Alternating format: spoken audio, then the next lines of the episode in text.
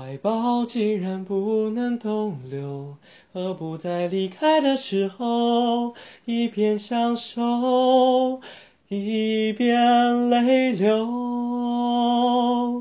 十年之前，我不认识你，你不属于我，我们还是一样陪在一个陌生人左右，走过渐渐熟悉的街头。十年之后，我们是朋友，还可以问候，只是那种温柔再也找不到拥抱的理由，情人最后。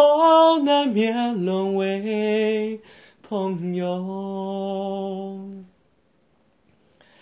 直到和你做了多年朋友，才明白我的眼泪不是为你而流，也为别人而流。